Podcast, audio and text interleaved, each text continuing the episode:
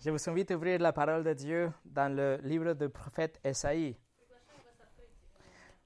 Esaïe chapitre 57. Esaïe 57. Ceci est le douzième message sur la sainteté de Dieu dans cette série que nous sommes en train de parcourir pour étudier les attributs de Dieu. On a dit la semaine passée que la sainteté de Dieu est la parfaite séparation de Dieu du péché. La sainteté de Dieu imprègne tous les autres attributs de Dieu, fait que tous les attributs de Dieu sont parfaits, qu'ils ne sont pas souillés, pas contaminés, ils sont purs à tous égards. La sainteté de Dieu est considérée comme la couronne de tous les attributs ou l'attribut des attributs.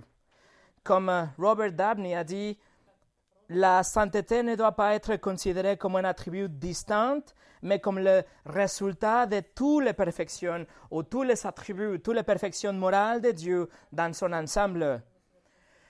Et on a commencé la dernière fois, le dimanche passé, en regardant cette, ce passage très important de Esaïe chapitre 6. Vous vous souvenez qu'Esaïe a vu une vision de Dieu Tout-Puissant, comment Esaïe s'est senti détruit, il s'est senti défaite, pulvérisé, parce qu'il était confronté à cette vision majestueuse, une vision de la majesté et la sainteté de Dieu. Et il a été aussi confronté au fait que Dieu est trois fois saint. Alors pourquoi trois fois? Bien sûr, la sainteté de Dieu est infinie, la sainteté de Dieu est, euh, nous ne pouvons pas la mesurer mais depuis un contexte culturel et linguistique, le superlatif ultime, c'était de répéter quelque chose trois fois.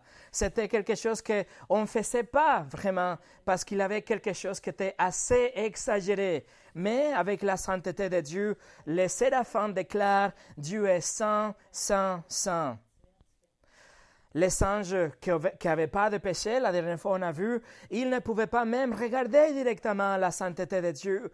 Ils ne pouvaient pas voir la gloire de Dieu, mais dans toute révérence et même dans son crainte, ils se euh, couvraient leurs yeux, ils se couvraient leurs pieds et déclaraient jour et nuit, Saint, Saint, Saint est le Dieu des armées, le Seigneur des armées, c'est-à-dire le commandant en chef de toutes les armées, le commandant en chef de tous les anges et aussi le Dieu Tout-Puissant, le roi souverain de tous les humains.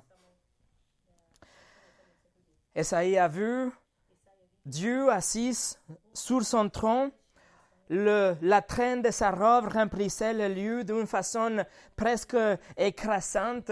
Et on a vu que cette, la traîne de sa robe, cet vêtement, euh, symbolisait son statut exalté. Comment? Il est vraiment puissant, il est vraiment quelqu'un de majestueux. Et même la fondation de ces lieux, c'est, il a tremblé la fondation. Et ça remplit avec une fumée aussi. Tout ça pour qu'Esaïe dit, malheur à moi. Je suis détruit, c'est ce qu'Esaïe a dit. Pourquoi? Parce qu'il a dit, je suis un homme aux lèvres impures. Ces petits innocents péchés, cette petit blanc péché, quelque chose de culturel, de, dire des mots inutiles, de dire des mots peu prudents, de critiquer les autres, de dire des mots même méchants, ces petites choses qu'on fait tous les jours, ils sont devenus une raison pour la dévastation de ces prophètes de Dieu, quand ils étaient confrontés avec la sainteté de Dieu.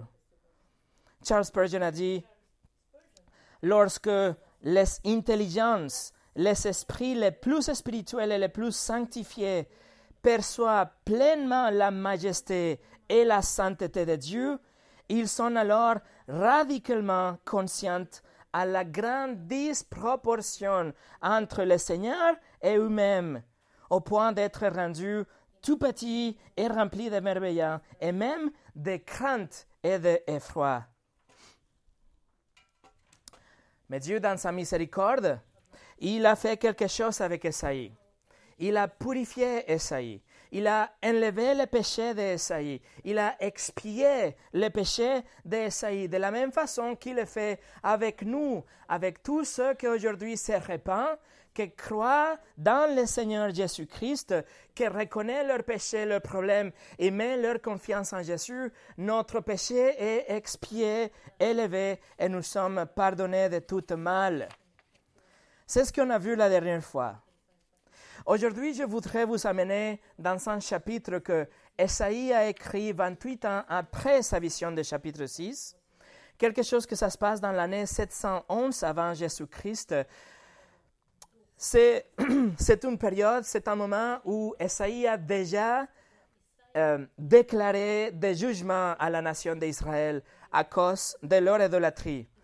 En même temps, pendant toutes ces années, toutes ces prophéties, Esaïe aussi a déclaré la grâce de Dieu parce qu'il a donné les prophéties de Messie. Il a donné les prophéties les plus étonnantes et les plus détaillées de la vie de Jésus, le Messie qui devrait venir. Il a parlé de la naissance de Jésus, de la mort euh, de Jésus, de la substitution de Jésus avec le péché du monde et aussi de sa résurrection. Alors aujourd'hui, on va visiter ce chapitre où la idolâtrie d'Israël sera exposée, mais en même temps va être contrastée avec la sainteté de Dieu. Et de là, nous allons voir une réponse immédiate, un effet immédiat qu'on doit voir dans notre vie. Et la semaine prochaine, nous allons revenir pour voir deux autres conséquences euh, de répercussions immédiates de la sainteté de Dieu et nos vies. Voilà le plan pour aujourd'hui, mais avant de commencer, on va prier. Seigneur, nous voici encore une fois devant ta, sainteté, devant cette majestuosité qu'on a même du mal à comprendre parce qu'il n'y a rien avec quelque chose qu'on peut la comparer avec ta sainteté. Mais on croit ta parole et on sait que tu es complètement séparé de tout péché. Et aujourd'hui qu'on essaie d'examiner encore une fois le péché de l'homme et ta grande, infinie sainteté, Seigneur, je te demande que tu fasses un travail dans nos cœurs, qu'on puisse avoir une réaction immédiate qu'on va voir aujourd'hui. Seigneur, que nous ne sortons pas ici comme on est rentré, mais qu'on soit changé doucement, mais du coup, avec ta parole. Au nom de Jésus, Amen. Le message d'aujourd'hui s'appelle La sainteté de Dieu, notre réponse immédiate. Alors la première partie du chapitre 57 a des mots très durs, a des mots très durs pour condamner Israël. C'est Dieu qui parle et il va condamner leur convoitise, leur idolâtrie, leur religion, la tradition qu'ils ont créée eux-mêmes pour après leur rappeler de sa sainteté. Alors on va lire à partir de verset 1 jusqu'au verset 15. Esaïe 57, de verset 1 jusqu'au 15. C'est Dieu qui parle, il dit les, justes disparaissent et personne ne prend cela à cœur. Les hommes de bien sont enlevés et personne ne comprend qu'est-ce que, que, c'est à cause du mal que le juste est enlevé. Il entrera dans la paix et trouvera le repos sur son lit, celui qui aura marché dans la droiture. Mais vous, approchez-vous d'ici, fils de l'astrologue, vous qui descendez d'un père adultère et d'une mère prostituée. De qui vous moquez-vous? Contre qui ouvrez-vous une large bouche et tirez-vous la langue? N'êtes-vous pas des enfants désobéissantes, une famille de menteurs? Vous brûlez de désirs près de Térébante, sous tout arbre verdoyante, et vous égorgez les enfants dans les vallées, sous les fentes des rochers. C'est dans les pierres polies d'un ravin que ta part. Voilà, oui, voilà quel est ton lot c'est en leur honneur que tu verses des offrandes, que tu offres des sacrifices. Puis-je être insensible à cela? Sur une grande et haute montagne, tu dresses ton lit. C'est aussi là que tu montes pour offrir des sacrifices. Derrière la porte et ses montantes, tu as installé ton amulette. En effet, en cachette de moi, tu te déshabilles. Tu montes sur ton lit et tu y fais de la place. Tu fais alliance avec eux avec ceux dont tu aimes partager le lit, tu contemples leur nudité. Puis tu vas trouver le roi avec de l'huile. Tu multiplies tes parfums. Tu envoies tes messagers très loin. Tu descends jusqu'au séjour de mort. À force de marcher, tu te fatigues, mais tu ne te dis pas, c'est sans espoir. Tu parviens encore à trouver des ressources. Aussi ne, montes-tu pas de signes de faiblesse. Qui redoutais-tu De qui avais-tu peur pour me tromper? Pour ne pas te souvenir ni te soucier de moi? N'ai-je pas gardé le silence, et même depuis longtemps? Et de moi, tu n'as pas peur. Je vais révéler ta justice et tes actes, mais ils ne te seront d'aucune utilité. Quand tu crieras que ton ramassis de Sidol vient te revanche, celui qui cherche refuge en moi héritera du pays et prendra possession de ta montagne sainte. Verset 14. On dira alors, préparez, préparez, dégagez un chemin, enlevez tout obstacle du chemin de mon peuple. En effet, voici ce que dit le Très-Haut, celui dont l'habitation est éternelle, et le nom saint. J'habite dans la, les hauteurs et la sainteté mais je suis aussi avec l'homme brisé et abattu afin de redonner vie à l'esprit abattu, afin de redonner vie au cœur brisé. Nous allons parcourir ce texte, pas d'une façon euh, systématique, verset par verset, comme on le fait d'habitude, mais on va tirer les concepts et la, réponse immédiate qu'on doit avoir par rapport à la sainteté de Dieu vis-à-vis -vis notre péché, notre idolâtrie. Alors nous allons diviser notre temps dans trois parties aujourd'hui. Première chose, une sous-estimation de la sainteté de Dieu. Deuxième chose, un rappel de la sainteté de Dieu. Et troisième chose, une réponse immédiate à la sainteté de Dieu. Alors, une sous-estimation de Dieu. On commence avec ça. La Bible atteste, la Bible affirme que l'humanité a toujours sous-estimé la sainteté de Dieu, en ne suivant pas la révélation claire de Dieu comme elle est donnée dans la Bible, mais on a créé des autres dieux, on a imaginé des autres dieux, on a réduit et on a atténué et changé les dieux qui sont trois fois saints pour de petits yeux, pour des dieux que ça ressemble à nous, pour des dieux qui sortent de notre imagination. Et évidemment, tous ces dieux ne sont pas saints.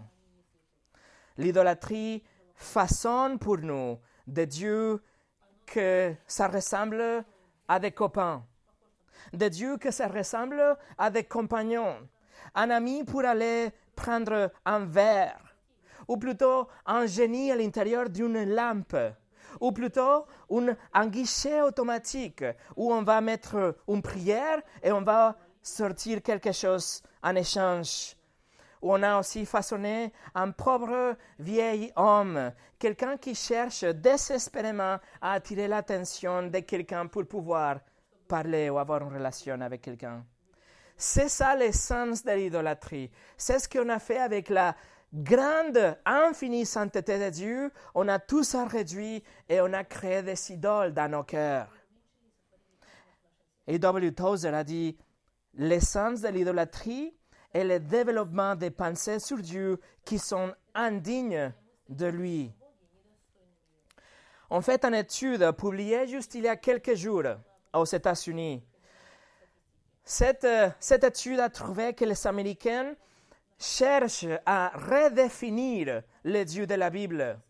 Et bien sûr, on a cette étude qui sort des États-Unis parce qu'on n'a pas ce type d'étude en France ou en Europe, mais cela nous donne un bon indice de la situation globale, la situation du corps de l'homme. Alors cette étude, il y a une semaine, a trouvé que 51% des Américains croient dans la description biblique de Dieu. Ce que c'est choquant, c'est ce qui, qui a 30 ans de, cette étude. Il y a 30 ans, le pourcentage était de 73%. 73% d'Américains croyaient dans la définition biblique de Dieu, mais aujourd'hui seulement 51%. Il y a 30 ans, 31 il y avait juste 1% des Américains qui disaient que il y a un pouvoir quelque part, mais nous ne pouvons pas vraiment connaître ce pouvoir. 1%. Aujourd'hui, 20%. Aujourd'hui, 4% des Américains, ils disent qu'il existe plusieurs dieux. 3% disent que Dieu, on peut le trouver partout, dans toutes les choses, dans les nuages, dans la mer, dans le arbres, dans le vent, etc. Le panthéisme, la, la hérésie de panthéisme, 3%. 44% disent que Jésus a péché pendant qu'il était sur la terre. Et 52% croient que le Saint-Esprit est juste un, un symbole de la pureté et pouvoir de Dieu, pas plus, pas le troisième membre de la Trinité, juste un symbole. Alors cela nous montre comment aujourd'hui l'humanité continue à sous-estimer la sainteté de Dieu. Et une raison évidente pour ça, c'est que la sainteté de Dieu va toujours exposer notre méchanceté.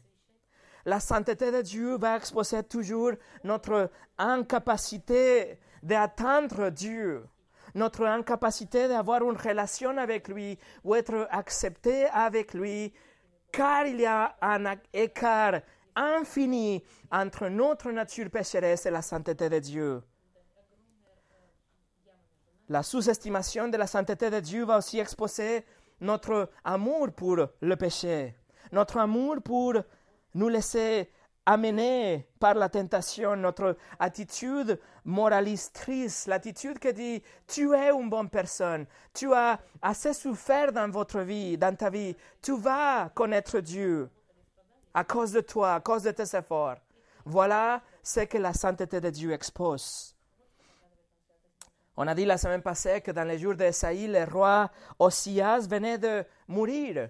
Et cela a amené à la nation d'Israël un grand déclin spirituel. Et donc les gens, ils, sont, ils ont commencé à créer leurs propres idées de Dieu. Ils ont commencé à inventer leur propre religion, leur propre façon pour s'approcher de Dieu. Ils sont conçus dans leur esprit euh, la façon dont Dieu est et comment on peut le plaire, comment on peut avoir une relation avec lui. Donc, avec leur tradition et tout ce mélange, ils ont sous-estimé la sainteté de Dieu. Une sous-estimation de la sainteté de Dieu. Et regardez comment Dieu le voit. Comment Dieu voit à ces gens, les gens, quand on sous-estime sa sainteté et on crée des idoles. Verset 3. Mais vous, approchez-vous ici, fils de l'astrologue, vous qui descendez d'un père adultère et d'une mère prostituée. Qu'est-ce que, peut être plus sale que ça? Être appelé fils de l'astrologue l'astrologie, la numérologie, le tarot, la magie blanche, toutes ces sortes de choses, ils sont condamnés dans la Bible. Ils sont de méchanceté, de péchés contre Dieu. Et ici, le peuple d'Israël, le peuple d'Israël, les enfants de Dieu, de sort, ils sont appelés fils de l'astrologue, ton père adultère, ta mère prostituée. Il me semble que Dieu, n'est pas content avec leur idolâtrie. Il me semble que Dieu est en fait fâché avec l'idolâtrie. Et après, dans les versets 4 et 5, regardez comment Dieu dit que les gens se moquent de, leur de ses messagers comme Esaïe par exemple, les gens se moquent et ils se laissent amener par l'influence de autres cultures et de autres religions. Verset 4 et 5. De qui vous moquez-vous? Contre qui ouvrez-vous ouvrez-vous une langue, une large bouche et tirez-vous la langue? N'êtes-vous pas des enfants désobéissants, une famille de menteurs? Vous brûlez de désirs près de téléventes, sous tout arbre verdoyante, et vous égorgez les enfants dans la vallée, sur le fente des rochers. Alors attention, ces gens-là, ils sont des gens très religieux. Ils sont des gens croyants, ils croient en Dieu. Mais en fait, ils ont fait un mélange. Et ils mélangent de, le Dieu d'Abraham, le Dieu d'Isaac, le Dieu de Jacob, et en lieu de reconnaître qu'il est le Dieu saint, saint, saint, ils mélangent ça avec leur propre tradition et ils créent une religion. Ils créent des traditions et ils créent aussi un ensemble de règles. Et ce mélange fait que ils croient des choses, ils croient et ils font des choses pour essayer de plaire à Dieu. Et c'est exactement ça que Dieu condamne dans le verset 12, leur action. Regardez le verset 12. Je vais révéler ta justice et tes actes, mais ils ne seront d'aucune utilité. Toute la religion du monde ne peut pas nous sauver. La religion, c'est l'effort de l'homme pour, pour, atteindre le Dieu qui est saint, saint, saint. Mais ça, c'est complètement impossible. Mais parce que l'homme sous-estime la sainteté de Dieu, alors l'homme pense qu'il peut atteindre Dieu avec une religion ou avec une tradition. Mais l'homme échoue misérablement. Veuillez noter que Dieu ne parle pas de suivre autre Dieu ou de suivre des autres religions. Bien sûr, ça, c'est évidemment condamnable, suivre des autres dieux ou des autres religions, mais il parle avec les gens religieux d'Israël, à tous ceux qui font appel à son nom. Il appelle le nom de Dieu, mais en même temps, il mélange le Dieu de la Bible avec leur imagination et leur tradition. Et ils disent, oui, Dieu dit ça dans la parole, mais moi je pense. Et donc, ils font différemment. Et ils croient dans un autre Dieu. Ils croient, ils disent dans le Dieu de la Bible, mais en fait, ils croient dans un Dieu qui n'est pas le Dieu trois fois saint, le Dieu de la Bible. Et leur Dieu, c'est un petit Dieu qui n'est pas saint du tout, qui n'existe pas. Regardez le chapitre 29. Esaïe chapitre 29. Dieu est en train de parler avec le même, avec le même peuple, avec le peuple d'Israël. Regardez le, euh, chapitre 29, verset 13. Le Seigneur dit, c'est ce peuple s'approche de moi. Il m'honore de la bouche et de lèvres, mais son cœur est éloigné de moi.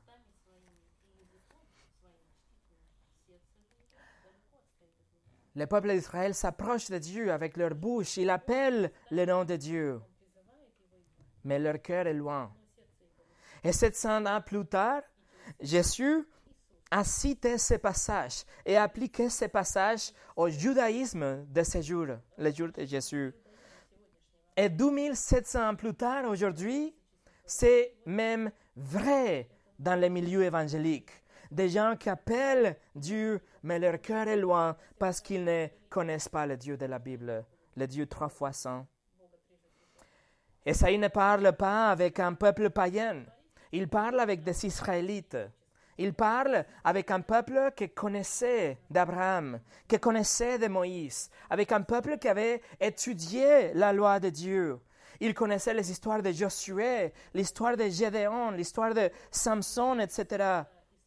Il savait que il c'était le peuple choisi de Dieu. Oui, il louait le Dieu de la Bible, mais seulement avec leurs lèvres seulement avec leur tradition, une façon externe, pas avec leur cœur. Ils savaient complètement abandonner une juste compréhension de la sainteté de Dieu. Et tout ce qui reste en dehors de ça, c'est juste une religion fausse. Des activités religieuses qui sont nulles, qui sont vides. Dieu, dans ces passages, ne condamne pas l'adultère. Dieu ne parle pas de, la blasphème ou de, du mensonge ou de la convoitise. Il parle vraiment de leur religion, de leur idolâtrie. Ce qu'ils disent par rapport à Dieu, ce qu'ils font pour Dieu, tout ce qu'ils font en termes de religion.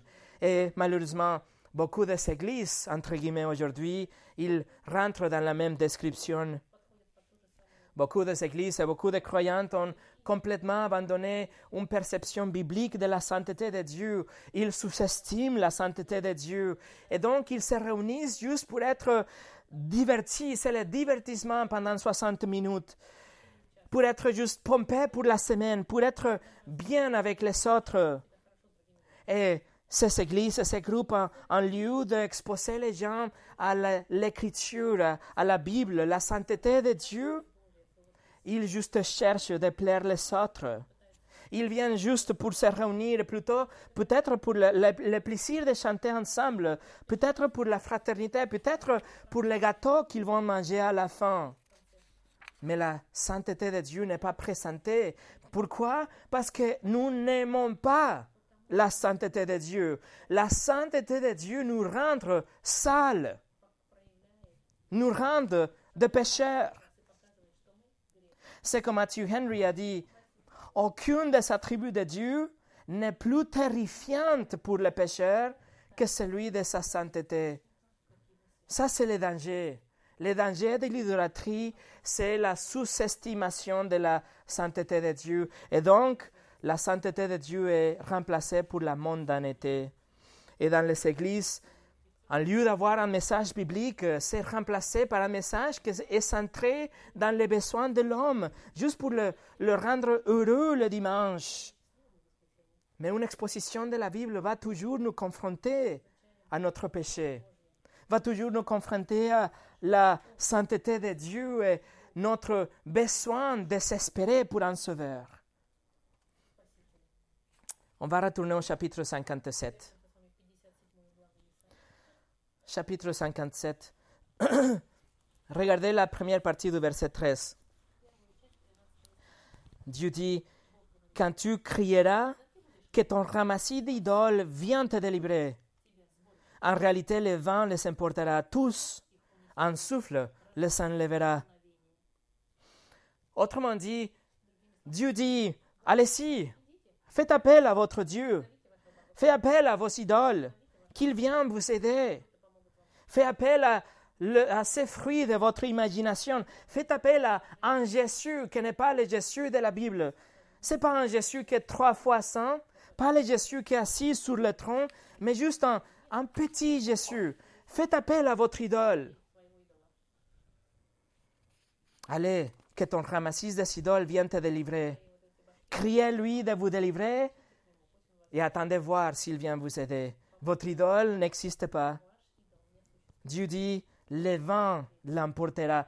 Non, même pas le vent, un souffle les enlèvera. Voilà les idoles. Numéro 2. Un rappel de la sainteté de Dieu. Après que Dieu a exposé le péché d'idolâtrie, a rappeler les gens le danger de sous-estimer la sainteté de Dieu. Maintenant, dans sa miséricorde, Dieu va rappeler les Israélites de sa sainteté, la sainteté de Dieu. Ces chapitres que nous semblent si accablantes et si bouleversantes, dans la deuxième partie, nous allons avoir de la grâce et de la miséricorde de Dieu. Mais ça, Dieu l'accroche par une reconnaissance adéquate de la sainteté de Dieu sa sainteté qui est ultime, catégorique, une sainteté parfaite qu'on doit tous comprendre. Deuxième partie de verset 13. En revanche, celui qui cherche refuge en moi héritera du pays et prendra possession de ma montagne sainte. Voilà le point euh, décisif de ce chapitre. C'est la charnière du chapitre. Il nous dit que pas tout le monde en Israël est un idolâtre. Pas tout le monde est condamné à cause de leur justice propre de leur religion fausse. Il y a quelques-uns, ils disent, tous ceux qui vont chercher un refuge, ils peuvent venir à moi. Il y a des réfugiés. Il y a des gens comme, comme un réfugié aujourd'hui qui vont se fuir d'un endroit où il y a le danger. Ils vont se fuir d'un royaume ou d'un pays parce qu'il y a un danger imminent. En Israël, il y a des gens qui reconnaissent leur danger, le danger de vivre dans une vie d'idolâtrie, une sous-estimation de la sainteté de Dieu. Et donc, Dieu dit, si vous êtes ce type de réfugié, venez à moi. Votre sécurité peut être trouvée ici, dans ces lieux. Il faut se enfouir désespérément et venir à moi, le lieu de vraie sécurité. Le Dieu de la Bible, c'est cet endroit. Et tous ceux qui vont s'échapper d'un système d'idolâtrie, tous ceux qui s'échappent d'un système de justice propre, ils vont trouver le réconfort et la, la sécurité éternelle en Dieu. Et il nous dit, ils seront des héritiers de la terre promise. Ils seront des héritiers de la montagne sainte. C'est quelque chose que Jésus avait dit dans les béatitudes. C'était une réitération de Psaume 37. Jésus a dit en Matthieu 5, verset 5, Heureux ou bénis ceux qui sont doux, car ils hériteront la terre. Ils hériteront la terre. voilà, Dieu dit dans le verset 13, Celui qui cherche refuge en moi. Dieu dit, le refuge doit être trouvé en moi.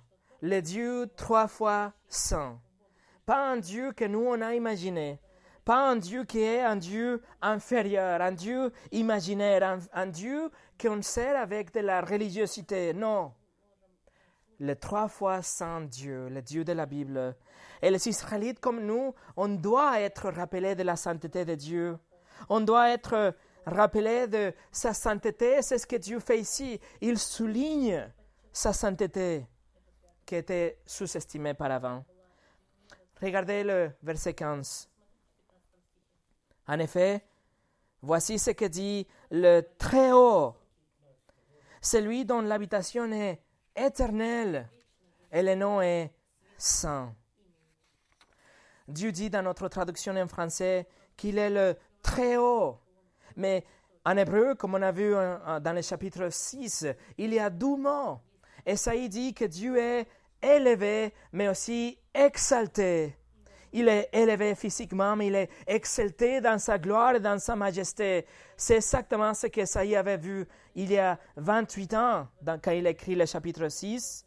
Il a vu Dieu sur son trône, le Seigneur Jésus sur le trône, exalté de gloire et enlevé sur le trône. Il habite dans l'éternité, le verset 15 nous le dit, que fait référence à son acéité, comme on a étudié déjà l'indépendance de Dieu. Et il dit, et le nom saint. Dans la Bible en anglais, le mot saint, normalement, il y a une majuscule. Et c'est bien fait parce que la traduction littérale de cette partie, de ces versets, doit dire dont le nom est saint. Notre traduction Louis II 21 ne le traduit comme ça, mais la Louis II classique à la traduction comme ça, dont le nom est saint. C'est-à-dire, mes amis, que le nom, ça ne va pas dire que le nom de Dieu, Yahweh, c'est un nom saint. C'est ce que ces versets, ça veut dire, c'est que le nom de Dieu est saint. Il s'appelle saint. Un, nom pour lequel Dieu est reconnu est saint. C'est son nom propre, saint. Il est saint. Le psaume 111, verset 9 nous dit aussi Il a envoyé la libération à son peuple, il a prescrit son alliance pour toujours, son nom est saint et redoutable. La sainteté de Dieu est tellement l'essence de qui est Dieu que même son nom est saint. L'amour de Dieu, la souveraineté de Dieu, l'omniscience de Dieu, la acéité de Dieu, etc., tous les attributs sont absorbés par la sainteté de Dieu, tellement que même le nom de Dieu est saint, représente sa sainteté. C'est ce que Thomas Watson, le puritain, a écrit. Il a dit, la sainteté est le diamant le plus étincelant de la couronne de Dieu. C'est le nom par lequel il est connu. Saint, la sainteté de Dieu. L'hébreu est kadosh. Et ce que ça veut dire être distante, être séparée, être, être complètement différente. Et quand on applique cet euh, euh, verbe à Dieu, ce mot à Dieu, ça veut dire qu'il est complètement exalté. Il est complètement différent, complètement élevé. Il a une majesté infinie. Il est complètement pur, séparé de notre péché, de nos ténèbres. Il est, il est rien comparé sur la terre et dans le ciel que peut se comparer avec lui. C'est seulement lui qui est saint et trois fois. C'est comme Phil Johnson a décrit la sainteté de Dieu est incompréhensible pour l'intelligence humaine indicible en langage humain, inexprimable, le plus élevé que tout ce que l'on peut imaginer. Comprendre la sainteté de Dieu nous donne une telle perspective exaltée de Dieu que tout notre monde est bouleversé.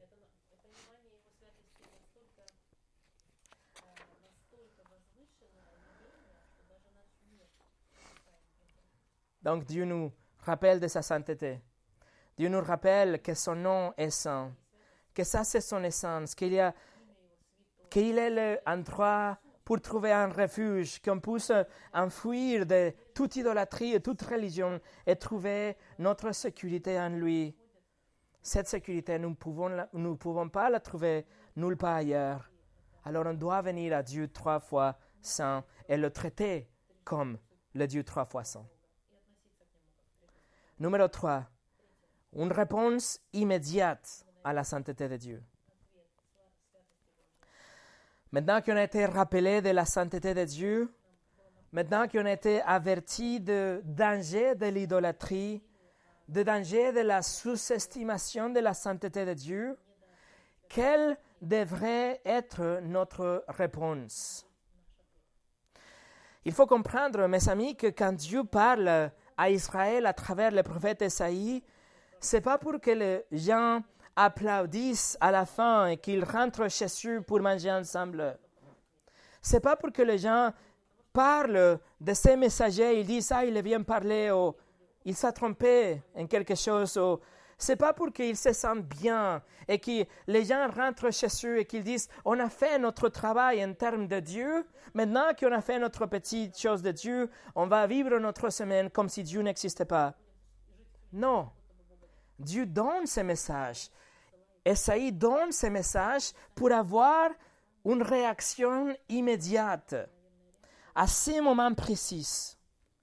L'objectif de rappeler les gens de la sainteté de Dieu, c'est pour avoir une réaction immédiate, une réponse immédiate, pour nous provoquer à nous tourner de notre tradition, de notre péché, de notre croyance qui est contraire à la Bible et à toute chose que sous-estime la sainteté de Dieu. L'objectif d'Esaïe et l'objectif de Dieu est qu'on ait une vision élevée de Dieu et de sa sainteté. Alors il y a trois choses qu'on va voir ensemble. Trois réponses immédiates à la sainteté de Dieu. Immédiates. Pas pour demain, pas pour le futur, mais aujourd'hui, on peut avoir ces changements aujourd'hui si on a compris sa sainteté. Alors la première chose, la sainteté de Dieu nous fait craindre Dieu. La sainteté de Dieu nous fait craindre Dieu. Regardez le verset 11. Chapitre 57, verset 11. Qui redoutais-tu? De qui avais-tu peur pour me tromper pour ne pas te souvenir ni te soucier de moi? N'ai-je pas gardé le silence, et même depuis longtemps? Et de moi, tu n'as pas peur. Les idolâtres sont pervers parce que ils ont peur des idoles. Ils ont peur des circonstances. Ils ont peur des nations qui sont autour de eux à l'époque d'Israël, mais ils ne sont pas peur de Dieu. Celui qui doit être craigné seulement est Dieu. Mes amis, si nous avons jamais peur, notre peur doit être envers Dieu et seulement envers Dieu. Pourquoi aurons-nous peur de quelque chose ou de, quelque, de quelqu'un d'autre si seulement Dieu est saint? Dieu est à craindre. C'est une crainte réelle. Nous ne parlons pas d'une révérence. Nous ne parlons pas d'un respect entre un père et son fils, ou la peur d'un fils pour être, d'être puni pour son père. Non. On parle de la crainte réelle. C'est ce que Jésus a dit en Luc 12. Luc chapitre 12, verset 4. C'est Jésus qui parle. Il dit, Je vous le dis, à vous qui êtes mes amis, ne redoutez pas de ceux qui tuent le corps et qui après cela ne peuvent rien faire de plus. Je vais vous montrer qui vous devez redouter. Redoutez celui qui, après avoir tué, a le pouvoir de jeter en enfer. Oui, je vous le dis, celui que vous devrez redouter. Et on a parlé de superlatifs la dernière fois. Jésus répète deux fois les choses qui sont importantes, comme ici. Jésus ne parle pas d'un peur révérentiel, d'un respect envers Dieu. Il parle d'une véritable crainte. La peur qu'on a si on a quelqu'un en face de nous avec une arme pointée sur nous. Ce type de peur. La peur de quelqu'un que va nous tuer. Et Jésus dit, n'ayez pas peur de ça. C'est à Dieu que vous devez craindre. Il parle d'une peur réelle. Le mot qu'il utilise, c'est phobéo, d'où vient le mot phobia. Ça veut dire être terrifié, être effrayé. C'est le même mot qu'on trouve dans le livre de l'Apocalypse, euh, chapitre 15, verset 4. Et je vais vous le lire, mais prêtez votre attention à la relation entre la sainteté de Dieu et la crainte. Le verset 4 dit qui pourra ne pas te craindre, Seigneur, et rendre gloire à ton nom? Oui, toi seul, tu es saint. Alors il y a une relation entre la crainte et la sainteté de Dieu, la reconnaissance de la sainteté de Dieu. Nous devons craindre Dieu car seulement lui est saint. C'est la raison de craindre Dieu. C'est une raison logique. C'est une raison naturelle. Tu es saint. Et ça, c'est la réponse immédiate qu'on peut avoir aujourd'hui. La sainteté de Dieu égale la crainte de Dieu. Une sainte crainte.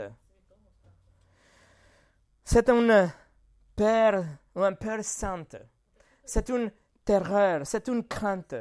C'est même un sentiment d'horreur. C'est un sentiment de trembler avec du fret. C'est beaucoup plus que le respect et la révérence. C'est beaucoup plus que la peur entre le Père et le Fils, comme je dis déjà.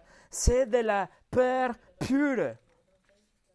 Et d'ailleurs, c'est pas seulement la sainteté de Dieu qui produit la peur à nous, mais c'est aussi notre péché et notre méchanceté par rapport à la sainteté de Dieu qu'on a vu dans le chapitre 6. Dans le livre de Juge, chapitre 13, il y a l'ange du Seigneur, c'est le pré-incarné euh, Christ qui apparaît aux, parents de Samson. Et le chapitre 13, verset 21 nous dit que Manoach, c'est le père de Samson, nous dit Manoach comprit alors que c'était l'ange de l'Éternel et il dit à sa femme, nous allons mourir car nous avons vu Dieu. Il s'était terrifié, mes amis, parce qu'ils avaient compris, qu'ils avaient vu, ils s'étaient devant la présence de ces dieux très saints. Ils savaient qu'ils devaient mourir. Les disciples, quand ils étaient devant Jésus aussi, ils ont eu le même sentiment. Après que Jésus a calmé la tempête en Marc chapitre 4, les disciples, nous, nous dit le verset 41, ils furent ceci d'une grande frayeur. Pourquoi? Parce que Dieu, avec toute sa sainteté, était avec eux dans leur bateau. Quand Pierre a obéi, obéi Jésus, Jésus a dit qu'il fallait jeter le filet de l'autre côté. Pierre a obéi. Il a euh, ramassé tellement de poissons que le filet est en train de brûler, pardon, de se casser. Et donc Pierre a commencé à comprendre que Jésus était quelqu'un de divin. Et en Luc 5, 8 nous dit, quand il vit cela, Simon-Pierre tomba au genou de Jésus et dit, Seigneur, éloigne-toi de moi parce que je suis un homme pécheur.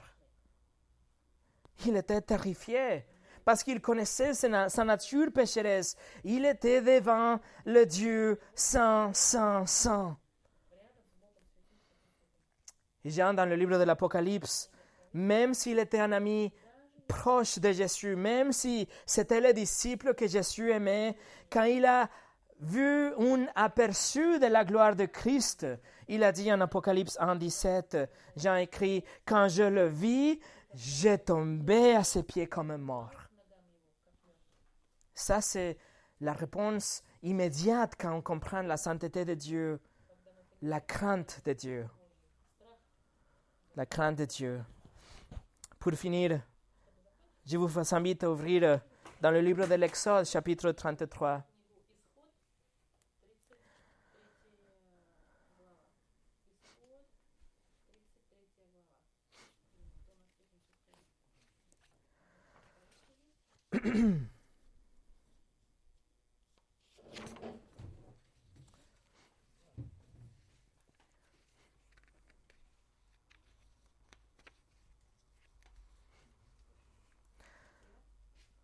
le livre de l'Exode chapitre 33, Moïse demande à Dieu de le laisser voir son visage, voir sa face. Et dans le verset 22, 21, pardon, l'Éternel dit, Voici un endroit près de moi, tout te tiendra sur le rocher.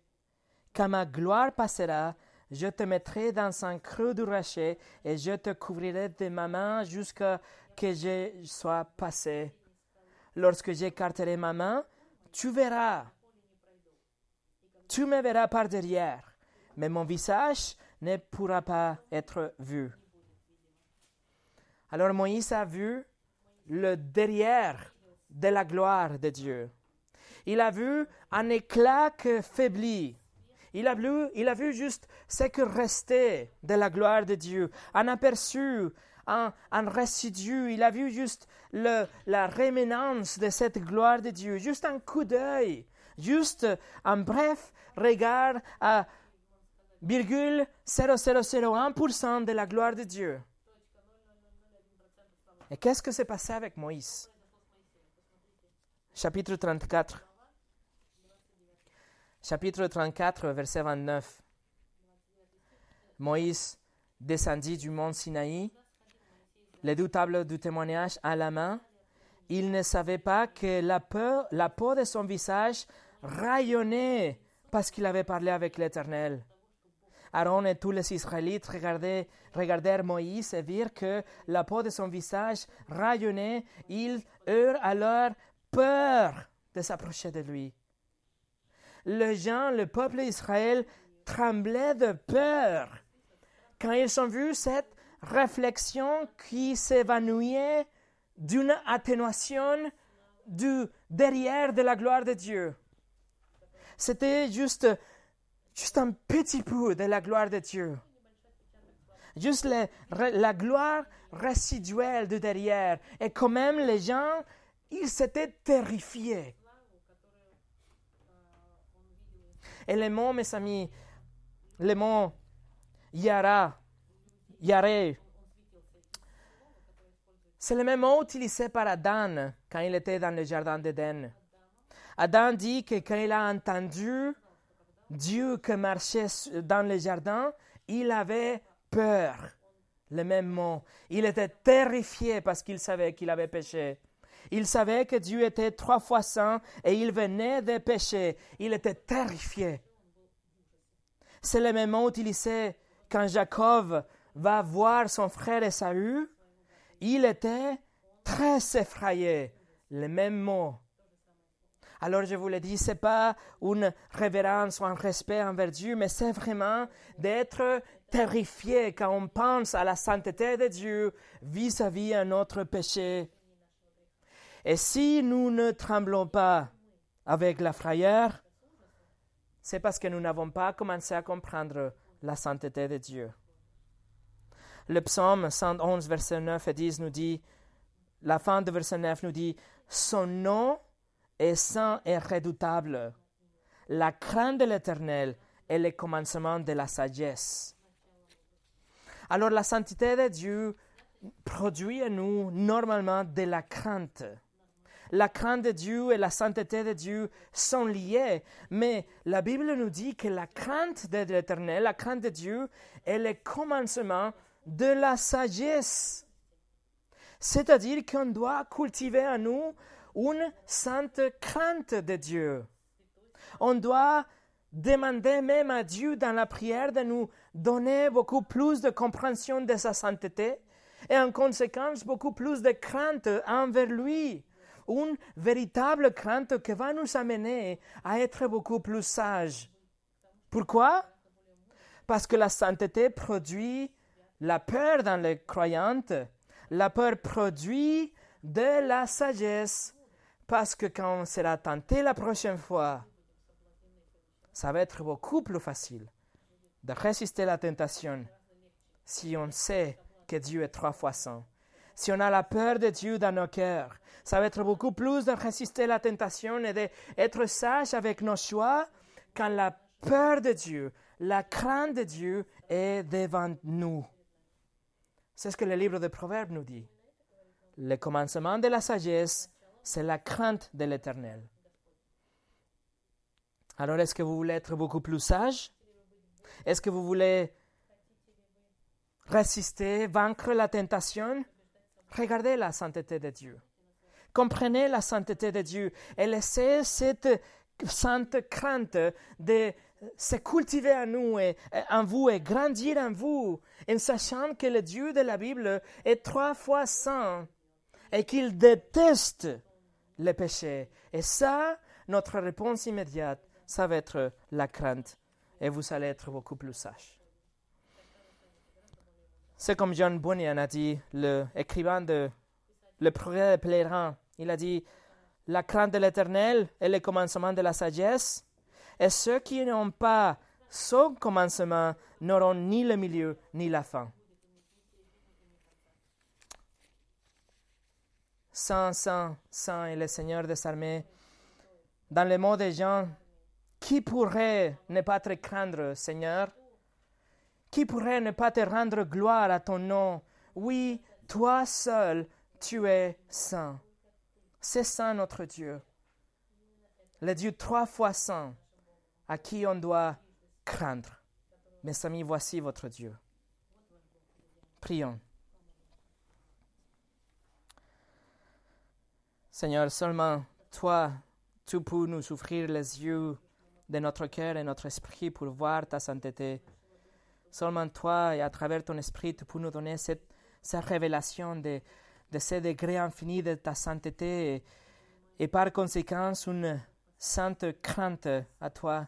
Seigneur, je te demande personnellement pour ma vie et pour tous ceux qui reconnaissent ta sainteté, Seigneur, qu'on ait une dose de crainte, une dose de ta sainteté pour pouvoir te craindre et pouvoir développer alors de la sagesse et, se battre contre la tentation et, te donner la louange et, grandir dans la sanctification comme on verra la semaine prochaine, Seigneur. Ne laisse pas que ce message euh, tombe par terre, mais utilise-le à travers ton esprit pour changer nos âmes, pour nous approcher de toi. Au nom de Jésus. Amen.